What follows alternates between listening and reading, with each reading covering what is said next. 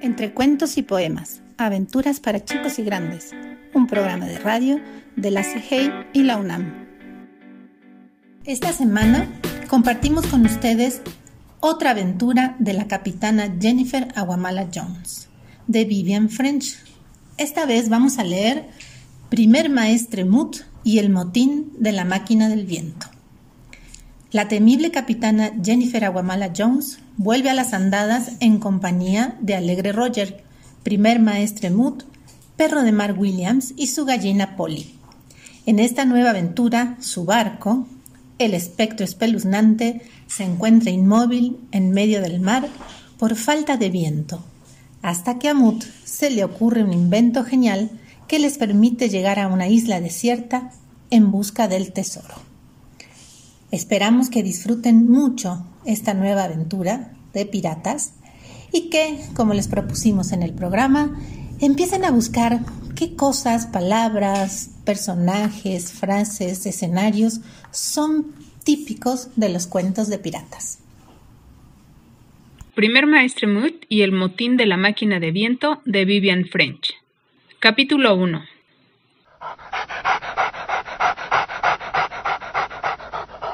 Perro de Mark Williams estaba echado cuán largo era, jadeando agitado. No había llovido en semanas, y las negras cubiertas del espectro espeluznante se descascaraban, ampolladas de sol. Incluso las ratas habían subido de las sentinas en busca de un soplo de aire. Perro de mar fingía no haberlas visto. Temía a las ratas. La tripulación de piratas jugaba a las cartas a la sombra de las quietas velas negras rezongaban y se quejaban. En la cofa, la capitana Jennifer Aguamala Jones, el primer maestre Mut y Alegre Roger se turnaban para atisbar por el catalejo, y Polly, la gallina de Jenny, cacareaba sobre un montón de cuerdas. No se ve nada más que mar.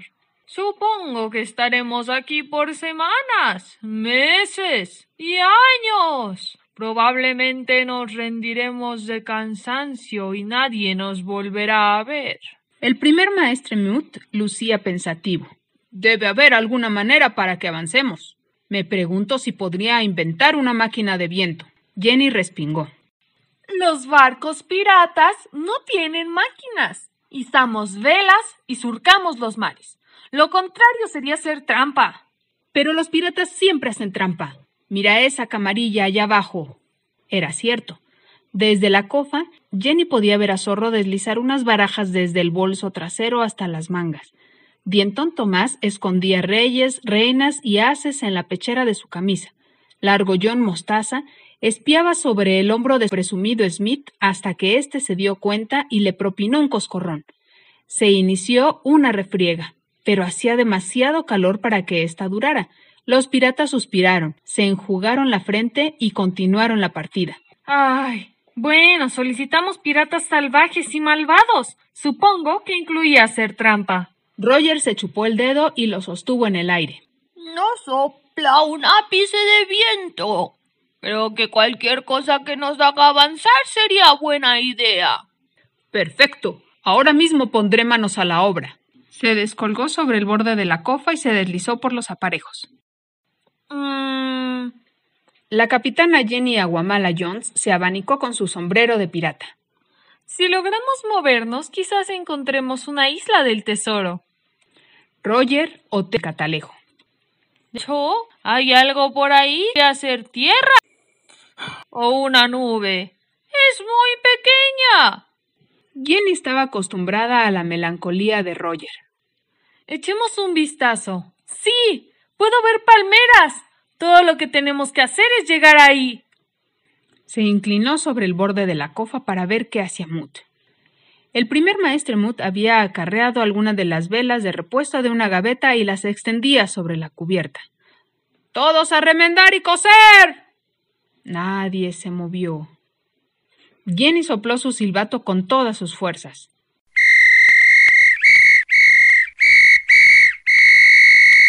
¡Tierra a la vista! Isla del tesoro en el estribor de proa.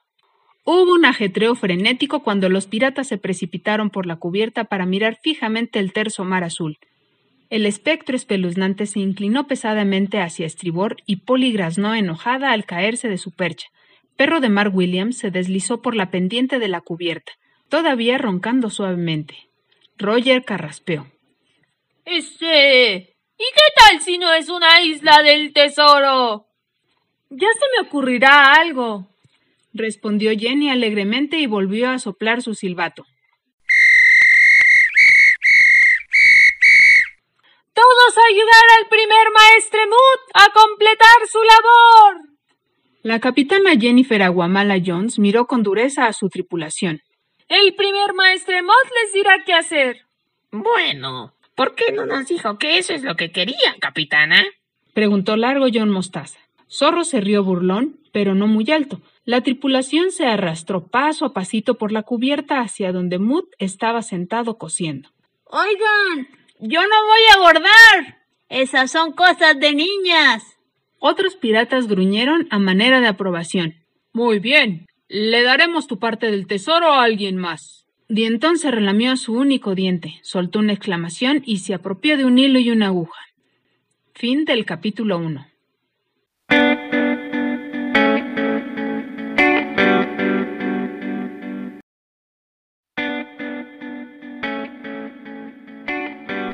Entre cuentos y poemas, aventuras para chicos y grandes, un programa de radio de la CIGEI y la UNAM.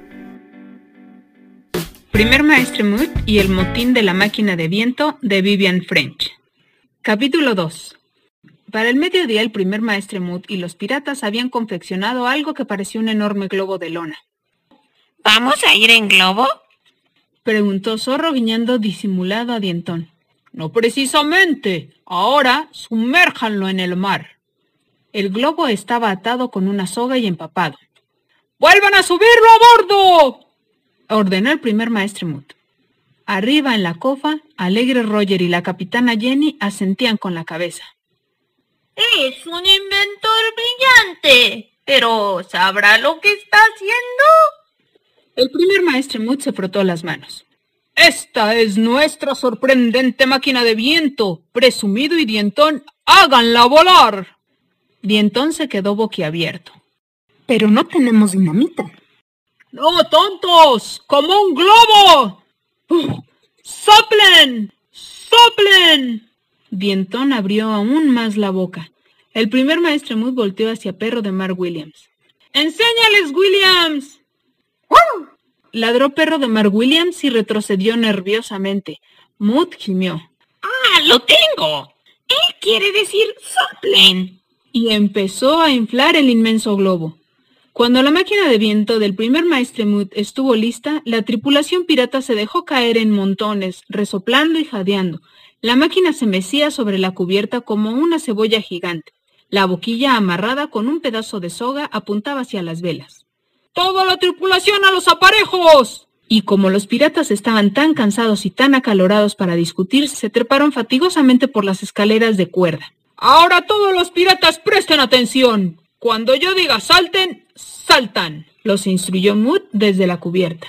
Dientón Tomás saltó. Al caer sobre la máquina de viento, ésta soltó un chorro de aire y una vela pequeña se agitó.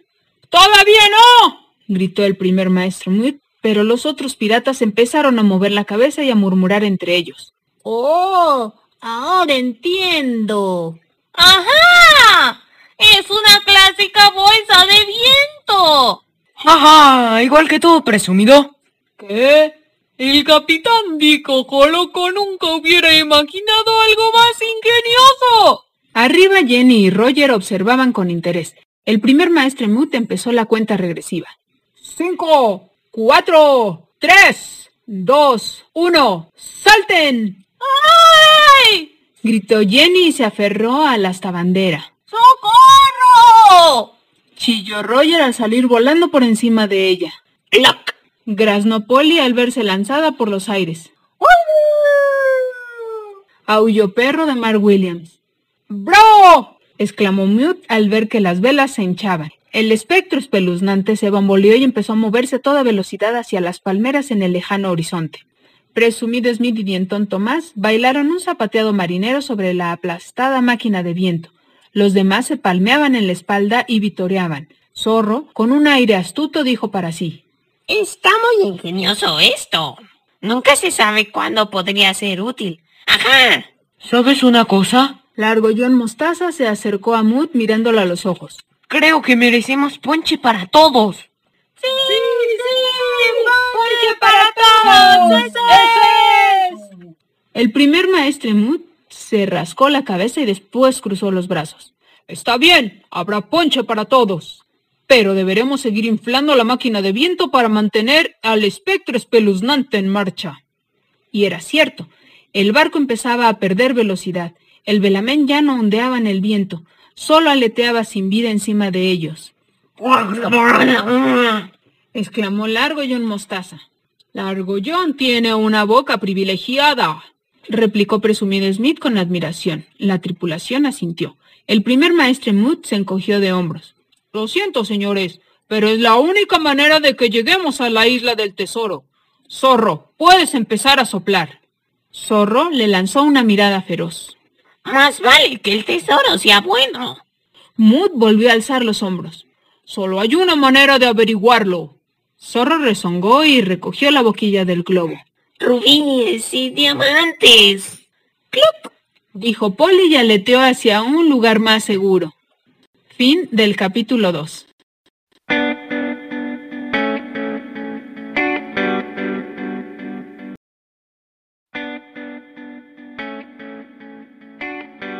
Entre cuentos y poemas, aventuras para chicos y grandes, un programa de radio de la CIGEI y la UNAM. Primer Maestre Mood y el motín de la máquina de viento de Vivian French. Capítulo 3. Empezaba a atardecer cuando el espectro espeluznante se deslizó cerca de la isla. Se escuchó un traqueteo cuando soltó el ancla y después nada, excepto el ruido de fuertes y exhaustos ronquidos. La capitana Jenny Aguamala Jones miró a los piratas dormidos. Vaya manera de mantenerlos quietos. Mood asintió. ¿Crees que se quedarán aquí hasta mañana? Probablemente dormirán durante semanas. Les diste unos buenos jarros de ponche, Mood. Perro de Mar Williams movió la cola. Oigan, ¿por qué no nos escabullimos y le echamos un vistazo a la isla? Es una isla pequeña, no nos tomaría mucho tiempo. Pero no podemos ver nada. De hecho, la isla estará tan oscura que de seguro nos perderemos y nunca regresaremos al espectro espeluznante. Claro que podemos ver. Miren, está saliendo la luna. Jenny tenía razón.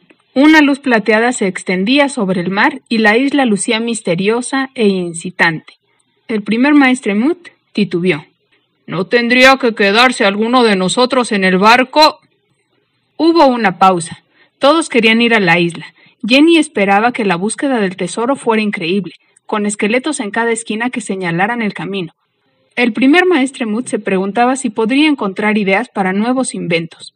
Perro de Mark Williams trataba de recordar si en las islas desiertas habría conejos, unos muy lentos. Polly quería ver un loro de verdad. Roger seguía siendo Roger. No sabemos qué hay en la isla, Podría haber arañas mortíferas, o serpientes venenosas, o tigres salvajes. ¿Y qué me dicen de los feroces leones come gente? Creo que debemos esperar hasta mañana. Ya sé. Dejaremos a Polly. Si algo sucede, ella puede volar y avisarnos. ¡Clac! protestó Polly indignada. Jenny le acarició las plumas y le dijo si encontramos algo interesante en la isla, te prometo que mañana te llevaremos. Y aunque Roger siempre es un poco pesimista, no sé, pero tal vez podría haber algún horrible pajarraco nocturno en busca de su cena. Polly meditó al respecto y dijo ¡Clac! Muy bien, dijo la capitana Jenny y Polly voló a la cofa, mientras Roger soltaba el bote de remos desde la popa del espectro espeluznante. Ups, ¿creen que alguien nos haya escuchado? Jenny negó con la cabeza. Están fuera de combate. ¡Vamos! Se deslizaron por la escalera de soga y subieron al bote. Mood empuñó los remos y bogaron silenciosamente. Los oscuros ojillos de zorro parpadearon y se abrieron, y empezó a sisear al oído de presumido Smith. ¿Eh? ¿Qué? Masculló zorro explicándole todo otra vez. ¡Oh! respondió presumido frotándose las manos. Jeje, despertaré al resto. Sí, hazlo. Zorro esbozó una malvada mueca y empezó a subir por los aparejos hacia la cofa. Fin del capítulo 3.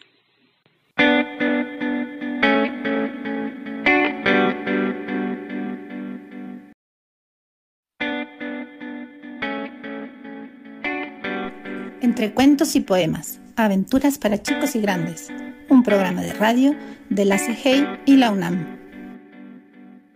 Primer Maestre Mood y el motín de la máquina de viento de Vivian French. Capítulo 4. Bajo el bote se escucharon sonidos como de arañazos. ¡Llegamos a tierra! murmuró Mood, saltó por un lado del bote y lo jaló hasta la playa. Bonita playa de arena. Ahora veamos qué hay por aquí. Caminaron de puntitas por la arena y se internaron entre las palmeras. Un sendero abrupto subía por la colina alejándose del mar. La luna brillaba con claridad proyectando oscuras sombras bajo las palmeras. Perro de Mar Williams no dejaba de mirar nerviosamente hacia los lados. Temblaba cada vez que las hojas crujían, y cuando un somnoliento pájaro graznó, pegó un brinco en el aire y aulló. ¡Ah! Todo está bien, Williams. Anda, casi llegamos a la cima. Así era. Había menos árboles y el sendero pronto se desvaneció. Más adelante se encontraron viendo el mar del otro lado de la isla. Estoy segura de que no hay nadie más aquí. No hay señales de vida, solamente pájaros.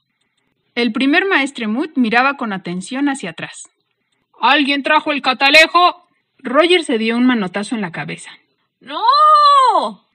Iba a traerlo, pero con las prisas lo olvidé. Ah. Hmm. ¿Qué pasa? Bueno, me parece que hay muchas luces a bordo del espectro espeluznante y no recuerdo que hubiera ninguna linterna encendida cuando lo dejamos. ¿Qué? La capitana Jenny Aguamala Jones pegó un brinco. Tienes razón. Pero, ¿por qué Polly no nos ha advertido si algo anda mal? A lo mejor no hay nada mal. Terció Mood, pero no sonaba muy convencido. Intervino Perro de Mar Williams, que todavía temblaba nerviosamente ante cada sombra. ¡Rápido! urgió la capitana Jenny. Debemos volver. Y empezaron a descender la colina tan rápido como podían. A bordo del espectro espeluznante, Polly se sentía muy complacida consigo misma. Descansaba plácidamente en la cofa mientras pensaba en huevos.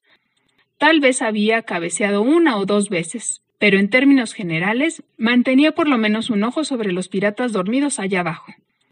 De pronto una horrible camisa sucia cayó sobre su cabeza. Fue atada y bajada por los aparejos.